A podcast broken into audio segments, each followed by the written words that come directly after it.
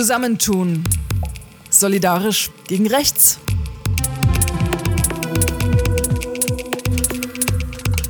Politisches Handeln zum Hinhören. Wir brauchen Solidarität, weil wir kämpfen nicht nur für uns, wir kämpfen für alle. Bringt auch viele Leute zusammen und Wir haben kein einziges Mal äh, Kopf gesenkt. du bist nicht allein. Und wir haben es gemeinsam gemacht. Hallo und herzlich willkommen zu Zusammentun Solidarisch gegen Rechts, dem Podcast. Wir reden mit solidarischen politischen Zusammenschlüssen, die sich gegen rechts engagieren. Sie erzählen davon, was sie tun und warum, woran sie scheitern und was Freude und Hoffnung macht. In diesem Podcast treffen wir Gruppen und keine Einzelkämpferinnen oder Superheldinnen, weil wir uns der extremen Rechten nicht alleine stellen. Wir brauchen keine Zauberkünste oder Superkräfte. Wir brauchen einander. Mein Name ist Hanna Eitel und ich bin heute in Neumünster bei der Sinti-Union Schleswig-Holstein zu Besuch. Wir sprechen über euren sehr vielseitigen Aktivismus, über den alltäglichen Rassismus, dem ihr euch stellt und über hart erkämpfte Erfolge. Aber bitte stellt euch doch erst einmal vor, wie heißt ihr, wie kommt ihr zu dem, was ihr macht. Ich heiße Kelly Laubinger und ich bin die Geschäftsführerin der Zint-Union Schleswig-Holstein. Ich bin auch Zinditzer und Enkelin von Überlebenden des Holocaust und ja, wie komme ich dazu, zu dem, was ich mache? Ähm, Im Endeffekt, es wäre schön, wenn man irgendwie eine Wahl gehabt hätte. Also es ist ja so, dass unsere Geschichte einfach nicht präsent ist und wir immer noch nicht dieselben Rechte haben und dafür kämpfen wir für gleichberechtigte Teilhabe und dafür sind wir auch gern aktiv. Ich bin Marlo Thormann, ich bin der Vater von Kelly und Kelly hat den Aktivismus im Endeffekt bei uns in die Familie mit reingebracht. Denn äh, bei uns Sinti ist es immer so gewesen, wir sind nie nach vorne gegangen, wir waren nie im Schaufenster, wir haben immer probiert, irgendwie unsichtbar zu sein. Und Kelly hat das mit einem Paukenschlag beendet. Und vorher waren wir fast alle dagegen, aber momentan sind wir fast alle aktiv. Wow, das ist äh, gleich interessant, da muss ich erst nachfragen. Ähm, du sagtest jetzt unsichtbar sein, unauffällig sein. Ähm, warum? Wie kommt es, dass ihr unsichtbar sein wollt? Es hat einfach mit unserer Geschichte zu tun. Äh, mein Vater und mein äh, Schwiegervater, die sind ja KZ-Überlebende. Es sind viele im KZ geblieben. Und äh, wie sie rausgekommen sind aus dem KZ, die ersten Jahre, das war ziemlich schwer, weil sie immer auf die gleichen Leute getroffen sind, die sie damals im Endeffekt auch ins KZ geschickt haben, auf sämtlichen Behörden und so. Und äh, von da aus haben sie gesagt, ja, nicht auffallen, nicht als erster Sportler hier irgendwie ausgezeichnet werden, dann bist du im Schaufenster und dann, wenn das mal wieder so eine schlimme Zeit kommt, dass du dann als erster weg bist. Es ist sogar so weit gegangen, dass äh, von meinem Schwiegervater, der Vater, sollte hier zum Rathaus hingehen, hier nach Münster, eine Unterschrift leisten, dass er seine Rente bekommt. Er hat das nicht gemacht, weil er hat gesagt, dann stehe ich auf irgendeine Liste. Er ist ja auch äh, KZ-Überlebender gewesen und das mache ich nicht. Und das hat sich im Endeffekt weiter, weiter äh, vererbt. Wir sind so groß geworden, dass wir im Endeffekt, wenn wir irgendwo gewesen sind, möglichst nicht auffallen, immer ruhig, immer so ein bisschen unter den Radar, damit wir nirgendwo, es hört sich zwar blöd jetzt an, aber nirgendwo registriert sind als, als Sinti oder Roma. Und das ist weitergegangen so. Ich bin jetzt 63, den Verein haben wir vor fünf Jahren gegründet.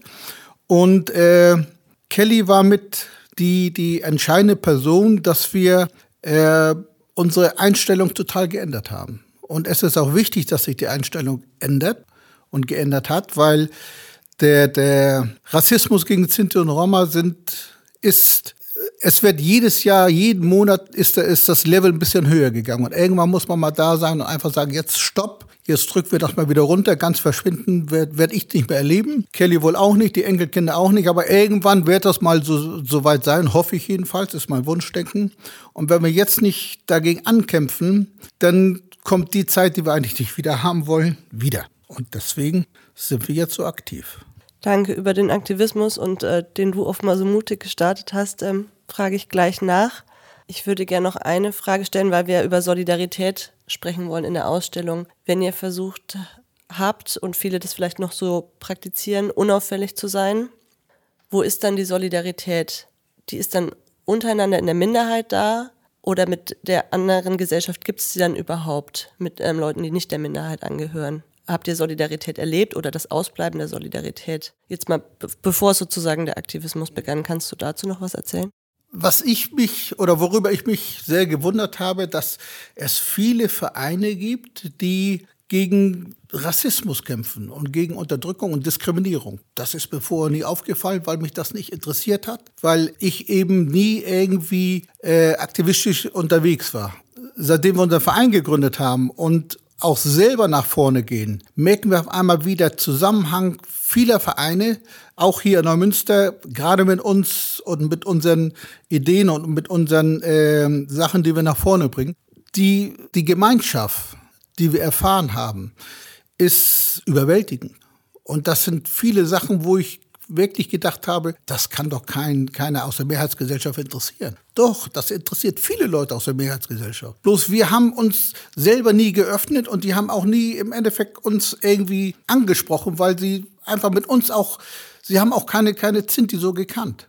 Sie haben zwar, gut, da hinten geht einer und hier ist einer und da ist eine Familie, aber sie haben mit keinem kamen sie ins Gespräch. Und wir waren im Endeffekt bei vielen Vereinen und vielen Leuten und Behörden die ersten sind die, die da einfach hingegangen sind, geklopft haben und sich mit denen unterhalten haben. Und dann natürlich auch vernetzt haben. Wir haben auch, äh, unsere Vernetzungsarbeit ist, muss ich sagen, ist sehr beispielhaft. Wir gehen von, von äh, jüdischen Vereinen über Zebra, das ist ein Verein, der äh, gegen rechtsextremistische Übergriffe den Opfern hilft und sowas alles.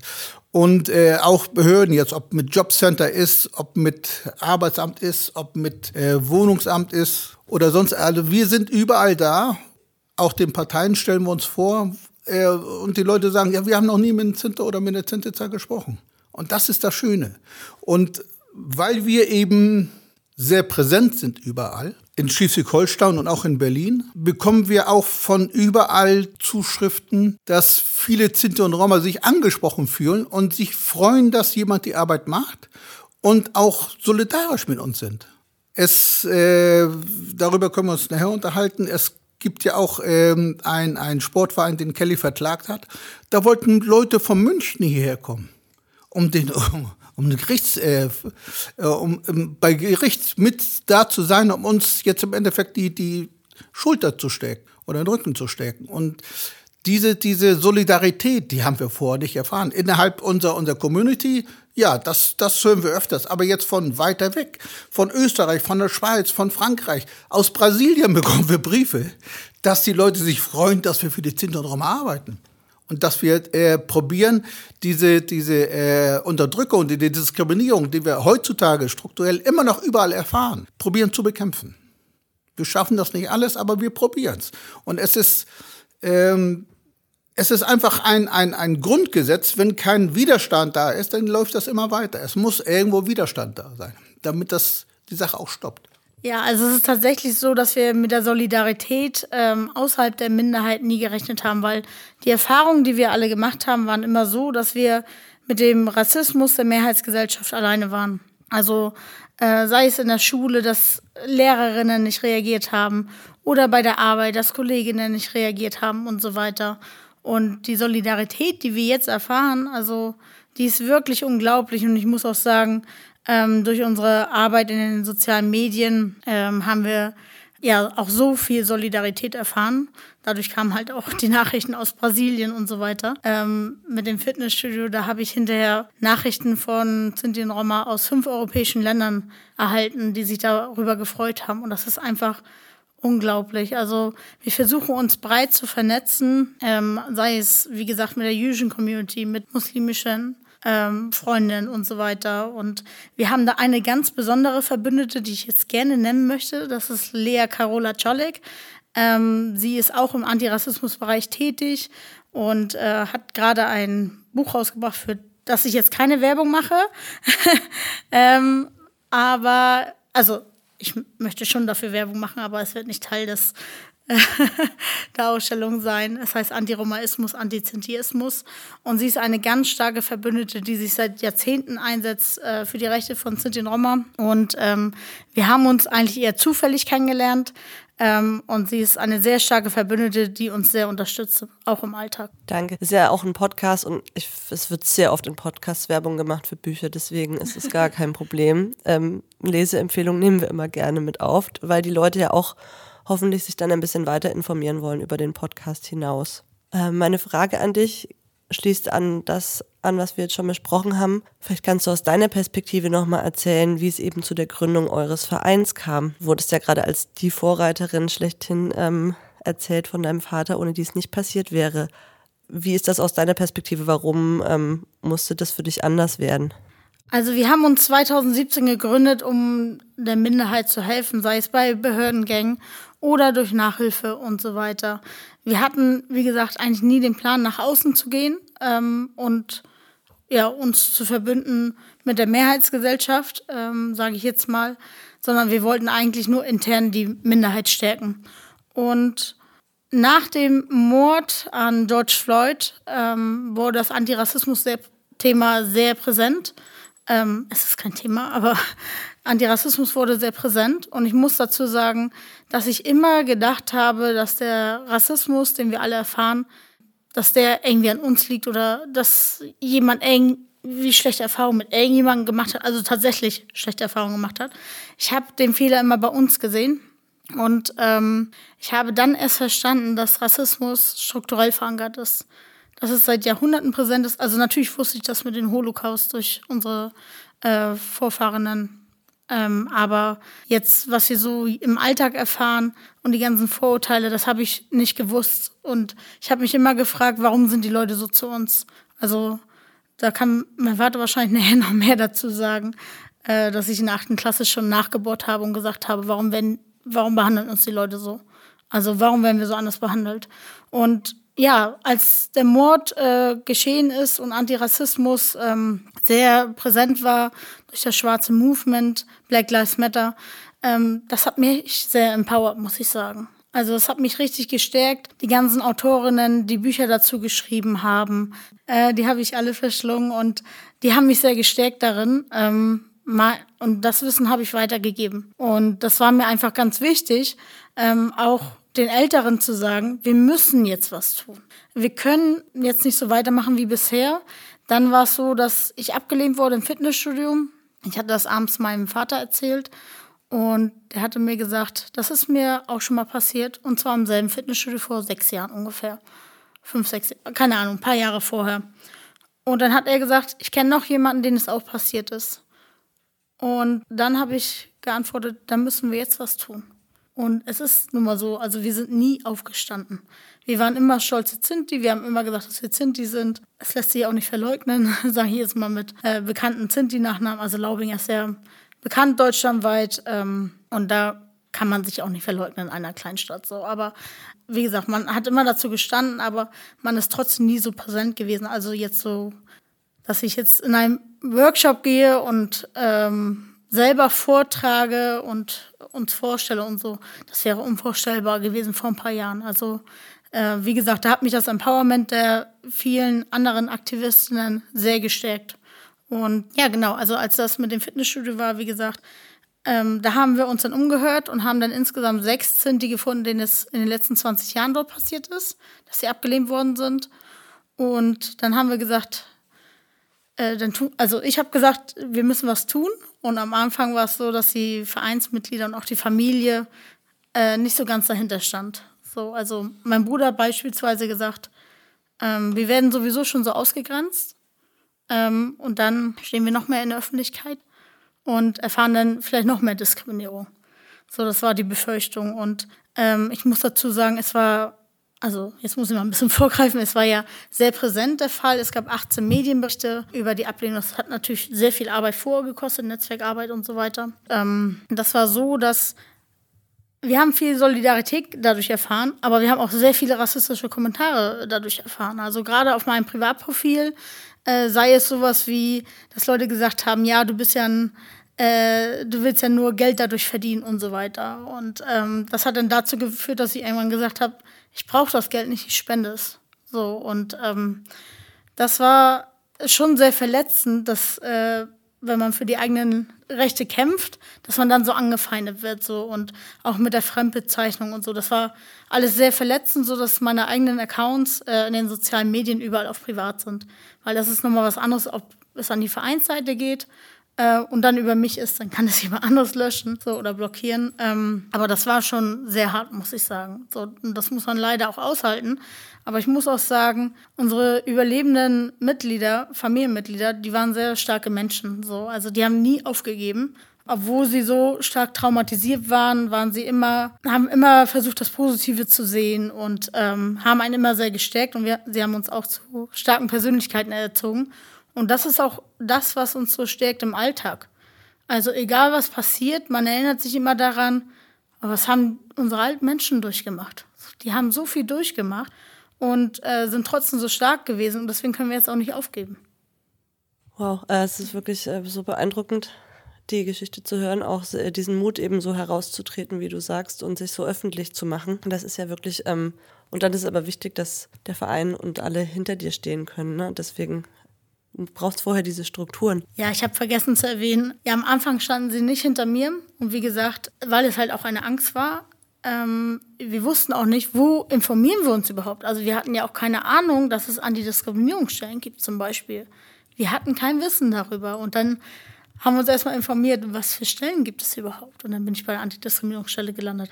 Aber ähm, im Laufe der Zeit äh, haben sich immer mehr uns angeschlossen. Und wie gesagt, das war nachher so weit, dass ähm, als das Gerichtsverfahren anstand, äh, der Gerichtssaal war voll. Ähm, es waren viele Medienvertreterinnen vor Ort und es waren sehr viele Menschen solidarisch.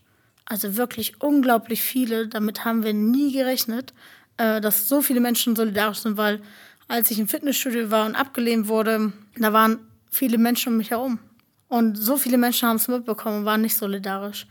Und das war auch so, ich habe ja ein Testing gemacht, das heißt, ähm, ich habe zwei Freundinnen hingeschickt, äh, zwei weiße Freundinnen, also weiß im Sinne von ohne Rassismuserfahrung, ähm, und die wurden problemlos angenommen. Aber erstmal zwei Menschen dafür finden, das war so schwer. Also ich habe wirklich mehrere Wochen versucht und geredet und ja, also es war sehr, sehr anstrengend. Also ich hätte ähm, nicht erwartet, dass ich überhaupt noch jemanden finde. So, und irgendwann habe ich dann zwei Arbeitskolleginnen gefunden und das war auch sehr deprimierend. Also es war die ganze Zeit über deprimierend, diese anderthalb Jahre, weil es wollte erst keine Presse darüber berichten. Dann hat der Fitnessstudio-Betreiber es immer wieder abgestritten und gesagt, wir haben hier Menschen sämtlicher Nationen und so weiter. Und ja, ich bin deutsche Zintezahn, ne? Also wir sind Deutsche. Ich fühle mich bei sämtlicher Herkünfte und Nationalitäten, da fühle ich mich einfach nicht angesprochen. So, oder sämtlicher Religion. Ich bin naja, ich bin jetzt nicht gläubig, äh, ich bin aber christlich sozialisiert. Und das war schon sehr deprimierend, muss ich sagen, diese anderthalb Jahre. Und da war ich sehr, sehr froh darüber, ähm, dass ich ja den äh, Zusammenhalt hatte, innerhalb der Zinti-Union als auch innerhalb der Familie. Okay, ich würde noch mal nur kurz für die Hörerinnen äh, auf den Testing-Begriff. Du hast es schon angefangen zu erklären. Also du hast ähm, eine Erfahrung rassistischer Diskriminierung gemacht ähm, in dem Fitnessstudio, in dem du keine Mitgliedschaft abschließen konntest. Und Testing bedeutet dann, dass man Menschen, die diese Diskriminierungserfahrung in der Regel nicht machen, in dem Fall Weiße, Deutsche, hinschickt mit derselben Anfrage. Das gibt's ja auch bei Wohnungssuche und so weiter, um dann festzustellen, okay, die Weißen bekommen problemlos die Mitgliedschaft in dem Fitnessstudio, sodass man nochmal eine Art Beleg hat, dafür, dass es rassistische Gründe waren, ausgeschlossen zu werden. Du hast also echt ähm, ganz schön lange auch erstmal durchhalten müssen, selber und Kraft haben müssen, bis die Solidarität sich vermehrt eingestellt hat. Wir haben noch gar nicht über das Ergebnis des Gerichtsverfahrens gesprochen. Das ist ja auch ein bisschen besonders. Also, glaube ich, kommt nicht so oft vor, dass man Diskriminierungsverfahren gewinnt. Ja, also ich muss sagen, ich war selber überrascht. Ich habe überhaupt nicht damit gerechnet, weil Recht haben und Recht bekommen ist ja immer zweierlei. Das Gerichtsverfahren, wie gesagt, es waren viele äh, solidarische Menschen anwesend, nicht nur Sinti ähm, und Roma. Und es waren fünf Pressevertreterinnen vor Ort. Und es war so, dass der ähm, Fitnessstudio-Betreiber fünfmal das Wort Selektion benutzt hat und Dazu muss ich dir erklären, bei dem Wort Selektion, da denken wir an Auschwitz. Und ich habe dann meinen Anwalt angetickt und habe gefragt, können Sie mal bitte was sagen? Der Begriff triggert uns. Und er hat mich wirklich sehr getriggert, muss ich sagen. Ich musste echt damit kämpfen, dass ich jetzt nicht äh, weine, weil ich wollte das auch nicht. Ich wollte keine Gefühle zeigen. Und deswegen habe ich auch, also die ganze Zeit versucht, keine Mimik zu zeigen. So. Und das war so, dass der Fitnessstudio-Betreiber gesagt hat, wieso? Ich musste doch selektieren. Ich konnte nicht ungehinderten Zufluss zulassen. Das steht auch übrigens im Taz-Artikel. Und das war schon hart. Also das zu hören, das war, ja, das war richtig hart, muss ich sagen, ähm, das auszuhalten. Und es ging auch weiter. Also er hat zum Beispiel gesagt, ja, wir haben Menschen sämtlicher Nationalitäten und so weiter. Obwohl wir es in Briefen schon mehrmals erklärt haben, dass ich Angehörige einer nationalen Minderheit bin und so weiter. Und er hat dann auch gesagt, ja, wir haben sogar einen ähm, Tunesier. Und ich habe nur innerlich gedacht, der Arme. Der tut mir richtig leid, dass er jetzt hier als Vorzeigemensch äh, äh, hinhalten muss. Und er wollte sich auch gerne einigen mit mir. Also er hatte ein prall gefülltes Portemonnaie dabei. Es war so, dass ich mit meinem Rechtsanwalt und seiner Rechtsanwältin und ihm in einen Nebenraum gehen musste. Und es war so, dass die Richterin äh, eine gütliche Einigung bevorzugt hätte gerne. Und deshalb ähm, sollten wir in den Nebenraum und uns besprechen. Und das war so, dass ich meinem Anwalt gesagt habe, teilen Sie mit, dass ich auf das Geld verzichte. Also ich habe ja nur um 1000 Euro gestundet, das ist noch ein Witz. Wenn er offen zugibt, dass äh, Rassismus stattgefunden hat. Und es war dann so, dass er gesagt hat, er kann sich entschuldigen und er ist auch bereit, mehr zu zahlen. Und dann hat mein Anwalt ihm die An Entscheidung mitgeteilt. Und dann hat er äh, erwidert, ja, also ich kann mich entschuldigen, aber ich kann es ja nicht zugeben, weil es nicht passiert ist. Und dann bin ich aufgestanden und ich muss dazu sagen, das ist überhaupt nicht meins. Ne? Also ich stehe nie auf ähm, und gehe dann einfach. Aber ich bin aufgestanden und habe gesagt, gut, dann haben wir keine Basis bin gegangen. Und das war innerlich, da habe ich mich zum ersten Mal so richtig stark gefühlt. Also in den ganzen Prozess habe ich gemerkt, jetzt habe ich die Überhand. So zum ersten Mal hatte ich dann ein bisschen Macht, so ne und dann bin ich in den Gerichtssaal zurückgegangen und mein Anwalt hat der Richterin mitgeteilt, dass es zu keiner Einigung kam. Und die Richterin da muss ich schon sagen, sie hat sehr nachgebohrt bei ihm, warum ich nicht Mitglied werden darf, weil ich habe ja schriftlich nachgefragt und er hat ja gleichzeitig überall Werbung gemacht. Und ähm, sie hat sehr nachgefragt und hat dann gesagt, sie sieht erhebliche Anzeichen für eine Diskriminierung. Und das war schon mal gut, aber man wusste ja trotzdem nicht, wie es ausgeht. Also es waren dann noch ein paar Wochen dazwischen. Ich muss auch sagen, ich habe nicht so richtig da geschlafen in der Zeit. Ähm, ja, und als es dann festgestellt wurde, ich konnte es noch gar nicht richtig glauben. Ich musste, ich konnte leider selber nicht zum Gerichtstermin und hatte einen anderen Termin, der sehr wichtig war und auch Wochen im Voraus geplant war. Aber als ich das dann erfahren habe, das war schon unglaublich. Das war ein richtig starkes Gefühl. Also zum ersten Mal nach anderthalb Jahren dann zu hören, ja, tatsächlich ist es Diskriminierung. So und ja, das war schon sehr überwältigend für uns alle, muss ich sagen. Nur, also Zeit zum Feiern dafür hatten wir nicht, weil wir, ich glaube, drei Termine an den Tag hatten und am nächsten Tag ging es weiter. So, also es war ein sehr großer Moment, aber man muss ja dazu auch sagen, das war ein Meilenstein, auf jeden Fall für uns als Minderheit. Das war sehr bedeutenswert. Und dennoch ist es halt auch nur einer von sehr vielen Fällen. Also es sind noch viele weitere Fälle vorgefallen, unter anderem bei meiner alten Arbeitsstätte ähm, wo ich sogar eine E-Mail vorliegen hatte. Nur ich hatte nicht die Kapazitäten, auch die Ressourcen, ähm, gegen mehrere Fälle gleichzeitig anzugehen. Das, äh, das ist verständlich, denn ähm, wir lesen nur in den Medien davon, aber du hast es gerade sehr geschildert, wie lange das dauert und wie lange das auch Kraft kostet, ähm, solche Verfahren zu bestreiten. Und ähm, wenn ich den Verein so ein bisschen mir vorstelle, kennenlernen zu wollen, wer ist in dem Verein aktiv? Ähm, arbeiten da Leute richtig hauptamtlich? Macht ihr alles ehrenamtlich? Wie viele Leute gehen da ein und aus in so einem Verein? Also vielleicht kannst du ein bisschen den Alltag beschreiben, wie, was passiert da an so einem Tag? Also erstmal, wir haben ja noch keine Vereinsräume. Das ist ja meine Privatwohnung. So, das war zum, zum Ersten. Äh, zum Zweiten, äh, aktiv sind wir jetzt, ich glaube, vier, viereinhalb äh, Mitglieder.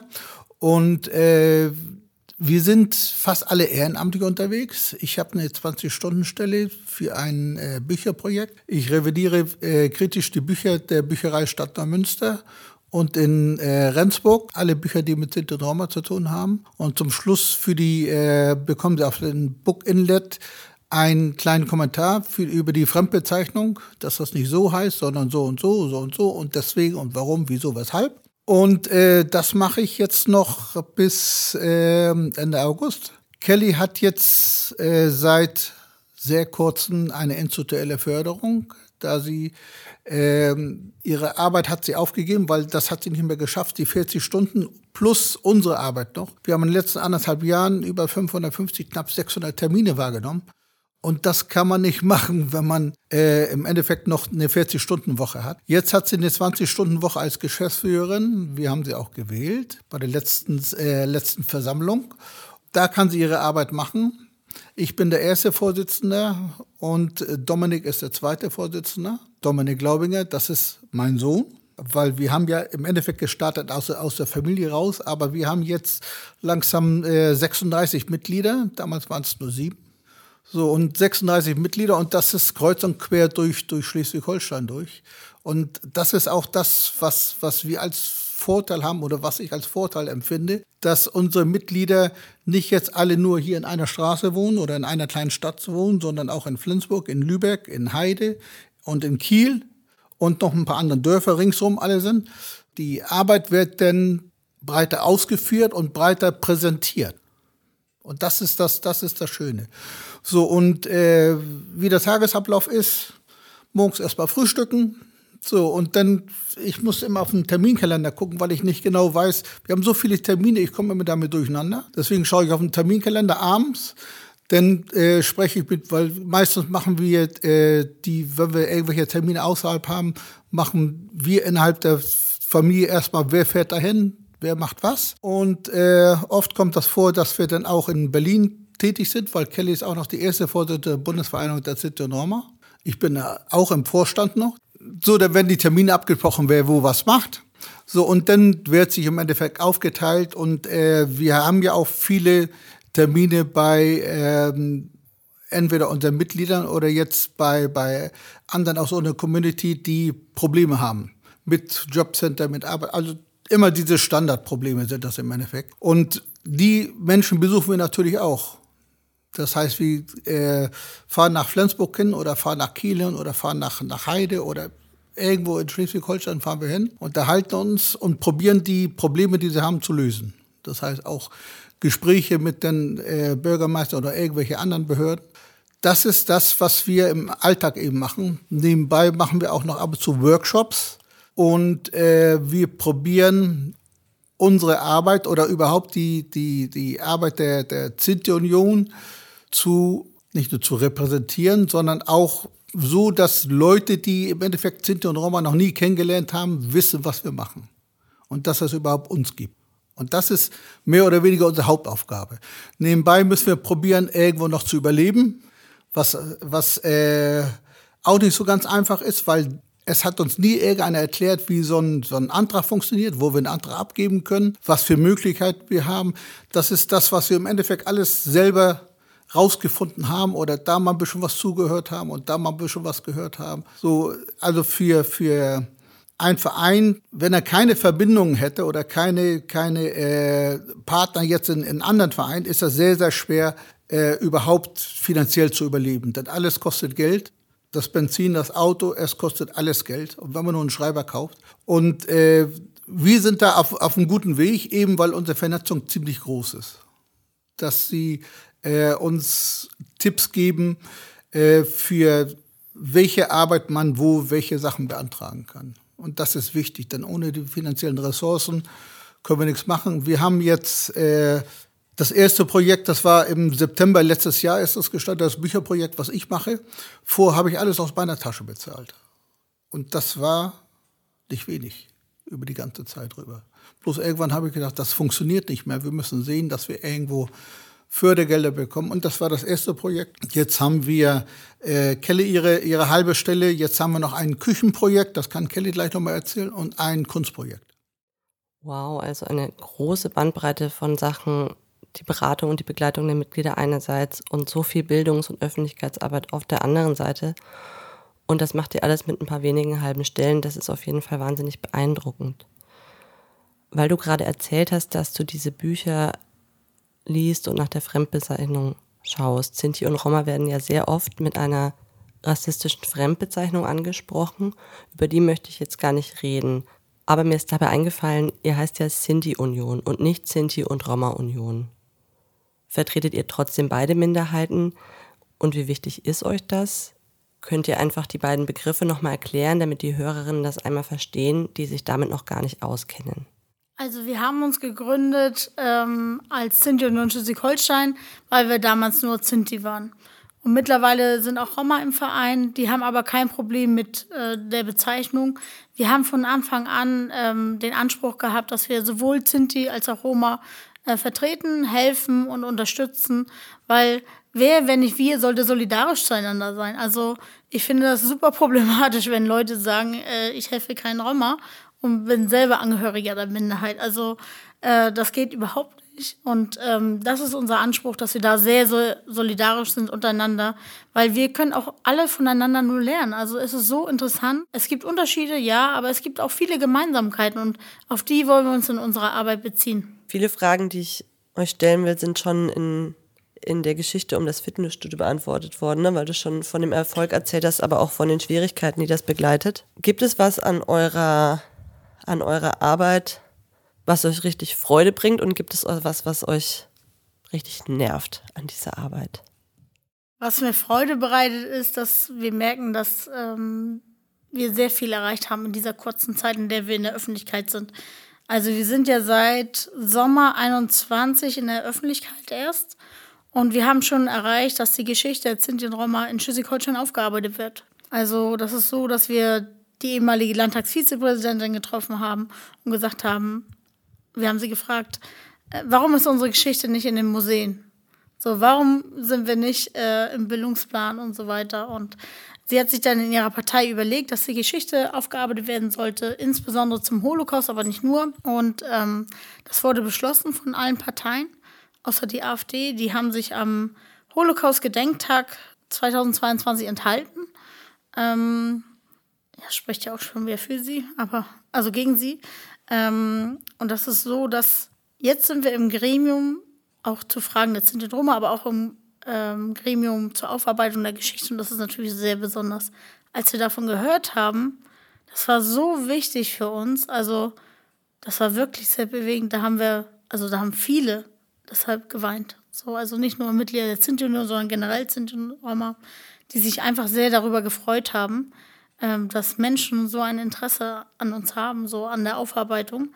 Und das war sehr bedeutend. Ähm, wir haben viele Meilensteine erreicht. Wir wurden nach einem Jahr im Koalitionsvertrag namentlich erwähnt, dass un also unsere Arbeit wurde gelobt und dass wir finanziell unterstützt werden. Das ist halt diese Stelle für mich zum Beispiel oder für das Büro, das wir jetzt bald eröffnen werden. Ähm, und das war schon ein großer, großer Meilenstein, dass wir für so viel Sichtbarkeit sorgen oder auch ähm, in den sozialen Medien viele Menschen erreichen. Auch viele sind die Roma, die uns geschrieben haben oder auch uns angesprochen haben und gesagt haben, ich habe immer gesagt, ich bin Italienerin oder Türkin oder also irgendeine andere Zugehörigkeit äh, habe ich immer angegeben statt äh, der eigenen. Und wenn wir diese Menschen empowern können und sie plötzlich sagen, wir sind Sinti Roma oder auch in Workshops äh, die wir halten. Also wir versuchen immer ein paar Angehörige der Minderheit mit dazuzunehmen, also zum Empowern auch, damit sie wir brauchen ja auch Menschen, die Kurse halten und wir kriegen sehr viele Anfragen. Und da hat letztens einer, der ist, ich glaube Ende 60, zum ersten Mal über Rassismus, also über erlebten Rassismus in der Mehrheitsgesellschaft gesprochen. Und er hat hinterher uns mitgeteilt, dass es sehr befreiend war, äh, zum ersten Mal über den erlebten Rassismus zu sprechen. Und solche Momente sind dann natürlich sehr besonders. Aber ich muss sagen, so sehr wir unsere Arbeit auch schätzen und lieben, das heißt lieben, also die Arbeit muss einfach getan werden. Es wäre ja schön, wenn wir irgendwie eine andere Wahl hätten, weil es macht ja sonst leider keiner. Also mittlerweile wissen wir, dass es auch andere gibt, aber es ist trotzdem noch zu wenig. So und es ist ja so viel Rassismus noch da. Es kann gar nicht genug gemacht werden gegen Rassismus.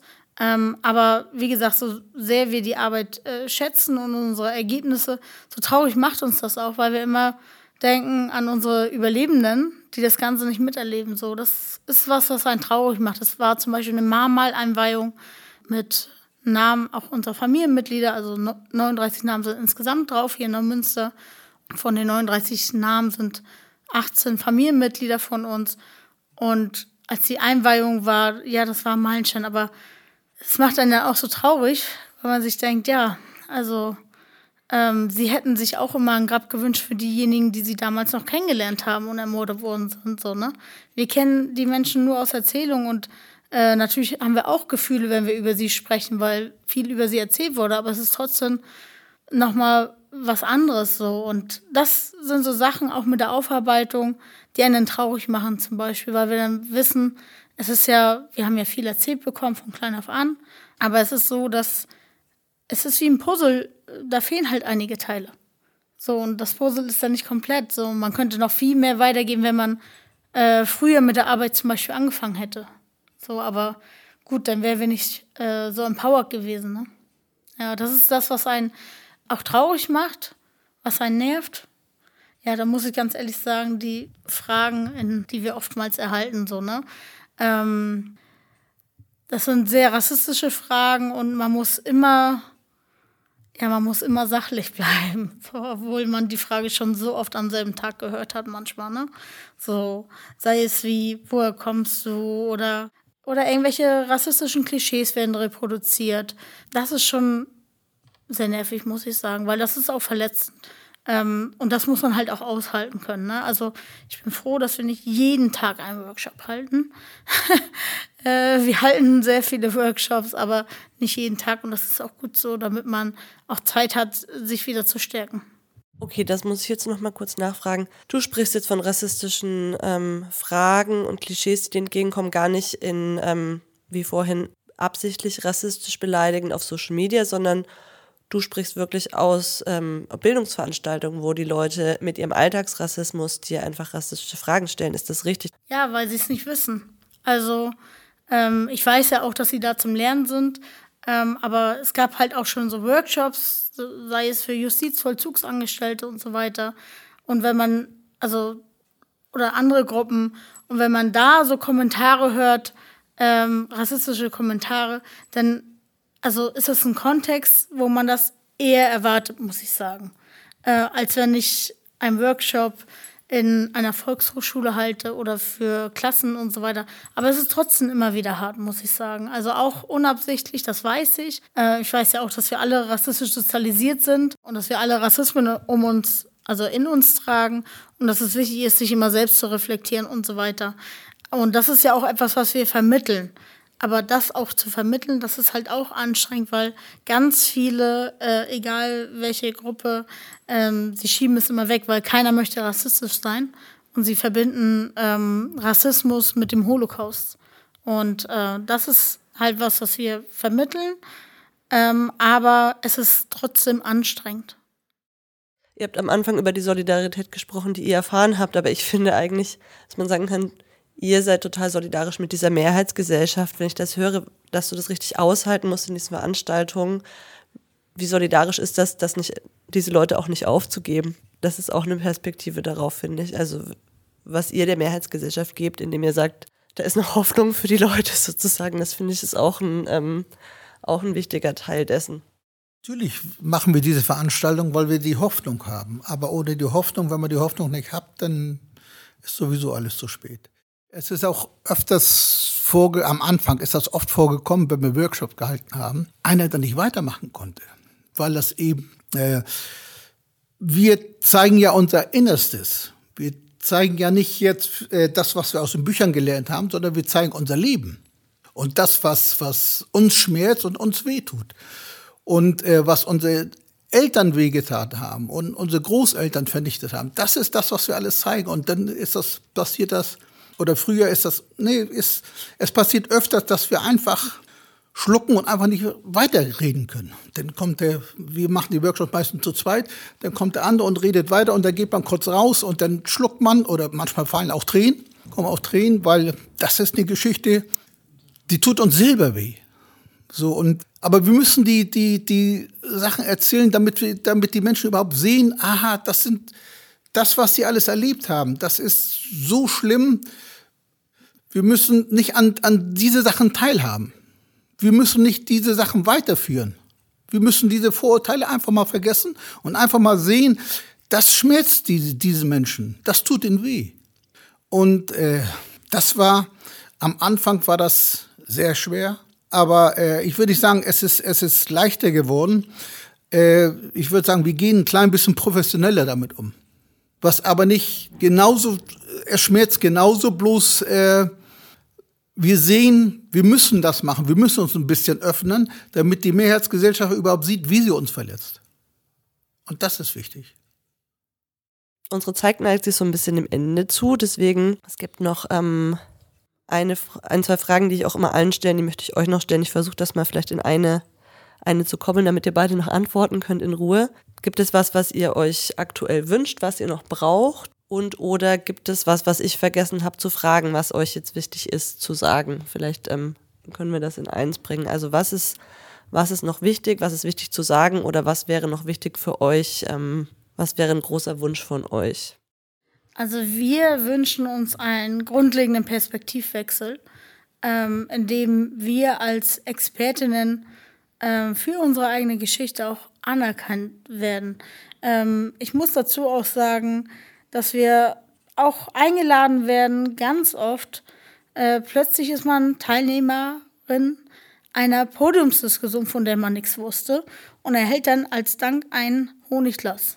Und das sind Menschen, die zum Thema Antirassismus arbeiten. Und es würde nie jemand auf die Idee kommen, eine Historikerin oder einen Historiker einzuladen und diesen nicht zu bezahlen. Also ähm, es ist leider sehr, sehr unverschämt. Ähm, deswegen muss ich das jetzt nochmal erwähnen. Es ist eine sehr ausbeuterische Arbeit. Also, ähm, wie ich schon sagte mit den E-Mails, es wird viel, viel erwartet. Und äh, die Ressourcen sind sehr, sehr begrenzt. Und äh, da hoffe ich natürlich, wie gesagt, auf einen grundlegenden Perspektivwechsel, ähm, als auch auf nachholende Gerechtigkeit, weil es wurde so viel getan und ich erwarte einfach, dass noch mehr getan wird äh, gegen den historisch spezifischen tradierten Rassismus gegen Sinti und Roma.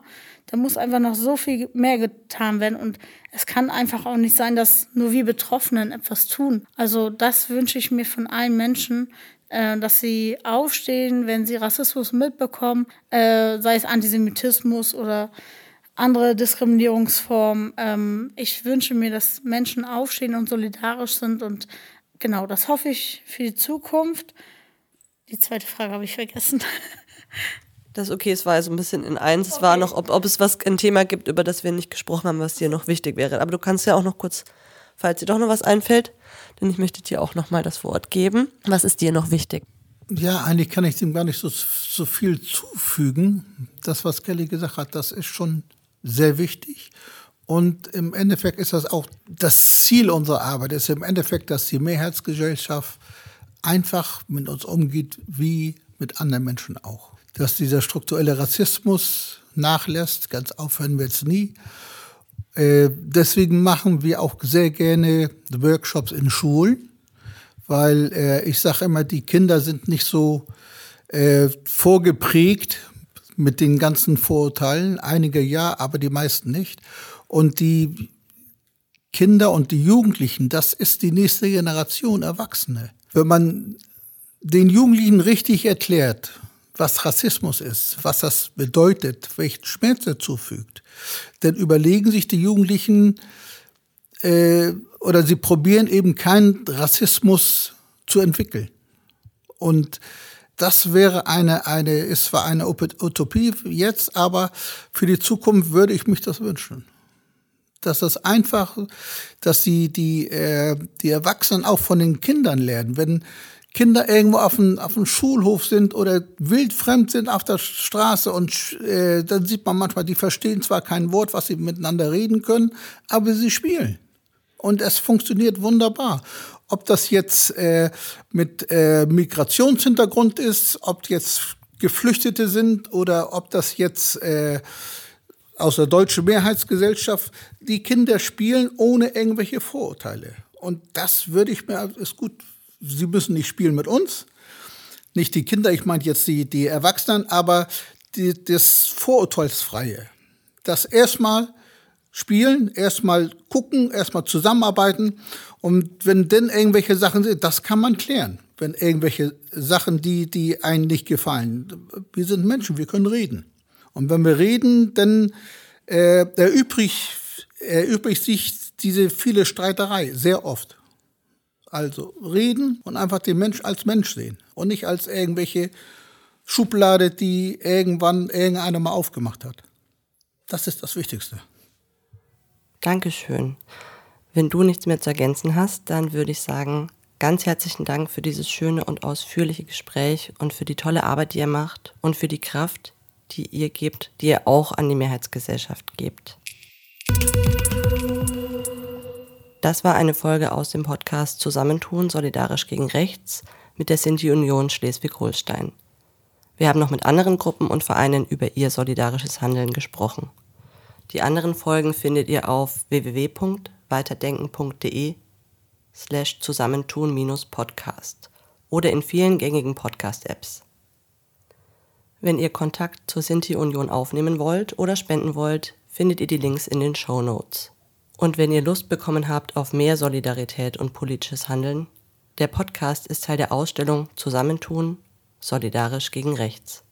Wo ihr die Ausstellung besuchen könnt oder wie ihr sie selbst zeigen könnt, erfahrt ihr unter www.weiterdenken.de slash Zusammentun-Ausstellung.